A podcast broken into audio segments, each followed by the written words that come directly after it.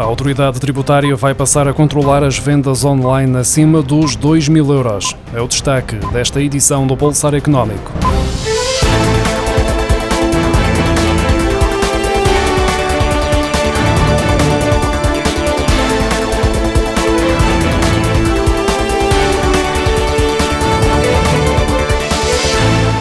Portugal está a finalizar o processo de transposição para a legislação nacional das novas regras europeias que reforçam a troca de informações entre as autoridades tributárias da União Europeia sobre as vendas de produtos e serviços nas plataformas digitais, como são os casos da Amazon, OLX, Vinted e até do Instagram.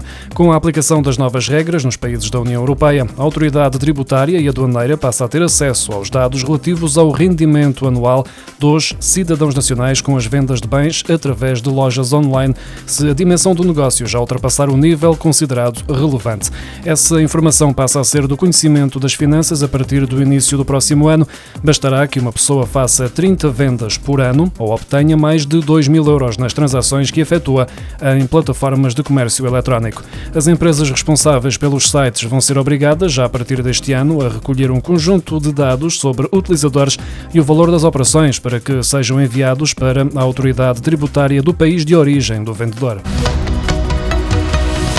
O cabaz de 63 bens alimentares essenciais, monitorizado semanalmente desde o início do ano passado pela DECO Proteste, custa agora 220 euros e 9 cêntimos. Este valor representa uma subida de 39 cêntimos, o que corresponde a um acréscimo de 0,18% face ao valor verificado na semana anterior. Se a comparação for feita com o mesmo período do ano passado, a subida é de 15 euros e 18 cêntimos, mais 7,41%. Há um ano, comprar exatamente os mesmos bens alimentares alimentares custava 204,91 euros. Desde que começou a guerra na Ucrânia, em fevereiro de 2022, o cabaz de bens alimentares já aumentou 36,46 euros, ou seja, 19,86%. Na semana entre 17 e 24 de maio, os três produtos que registaram os maiores aumentos percentuais nos preços de venda ao público foram a pescada fresca, com 45%, o feijão cozido, que aumentou 10%, e a alface frisada, com um agravamento de 6%. Entre 23 de fevereiro, véspera do início da guerra na Ucrânia, e 24 de maio, os produtos com maiores aumentos de preço foram o arroz carolino, com 89%, a polpa de tomate, com 72% e a cebola, com 70%. O cabaz de 41 alimentos com IVA a 0%, monitorizado pela DECO Proteste, custa 130,66 euros, mais 2,85 euros do que na semana passada. Ainda assim, desde que a isenção de IVA entrou em vigor, o preço do cabaz desceu 8,11 euros, o equivalente a 5,84%. Apesar dos dados recolhidos pela Associação Portuguesa para a Defesa do Consumidor indicarem que a isenção de IVA ajudou a encolher o preço total do cabaz de bens alimentares essenciais, há produtos que continuaram com o preço em rota ascendente e que estão mais caros do que antes da implementação da medida. É o caso dos brócolos, que subiram 30 cêntimos por quilo, mais 12%, do pão de forma sem côdea, que subiu 10 cêntimos, mais 5%, e da massa em espirais, que aumentou 7 cêntimos, mais 5%. O número de jovens na Europa está a diminuir e a percentagem dos que não estudam nem trabalham também, os chamados jovens nem-nem. De acordo com os dados do Eurostat, no ano passado, 11,7% dos jovens entre os 15 e os 29 anos na Europa estavam fora do mercado de trabalho e do sistema de ensino.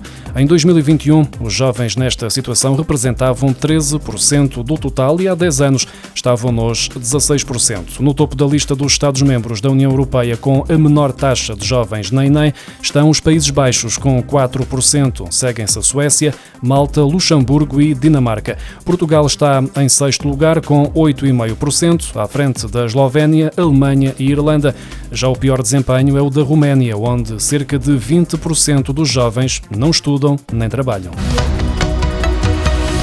As viagens de lazer e de negócios estão a crescer ao mesmo ritmo, com um aumento de 42% este ano, de acordo com o Travel Industry Trends 2023 do Mastercard Economic Institute.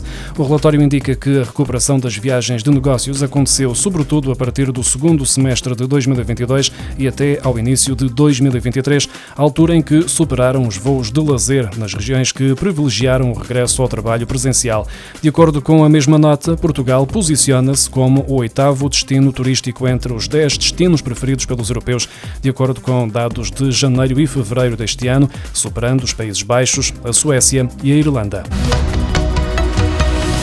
O Governo alargou até sexta-feira, 2 de junho, o prazo para os agricultores confirmarem que pretendem receber um apoio face à subida dos custos de produção associados à agricultura e à pecuária. Assim, os agricultores têm mais uma semana para aceder à área reservada do portal do Instituto de Financiamento da Agricultura e Pescas e formalizar a confirmação de interesse, não sendo necessária qualquer candidatura, como anuncia em comunicado o Ministério da Agricultura. Em causa estão os apoios atribuídos no âmbito do Pacto para a Estabilização e Redução dos os preços dos bens alimentares, no montante de aproximadamente 180 milhões de euros. Deste valor, 140 milhões de euros destinam-se à compensação pelo aumento dos fatores de produção e 39 milhões de euros estão distribuídos entre o apoio para o gasóleo colorido e marcado e a eletricidade verde.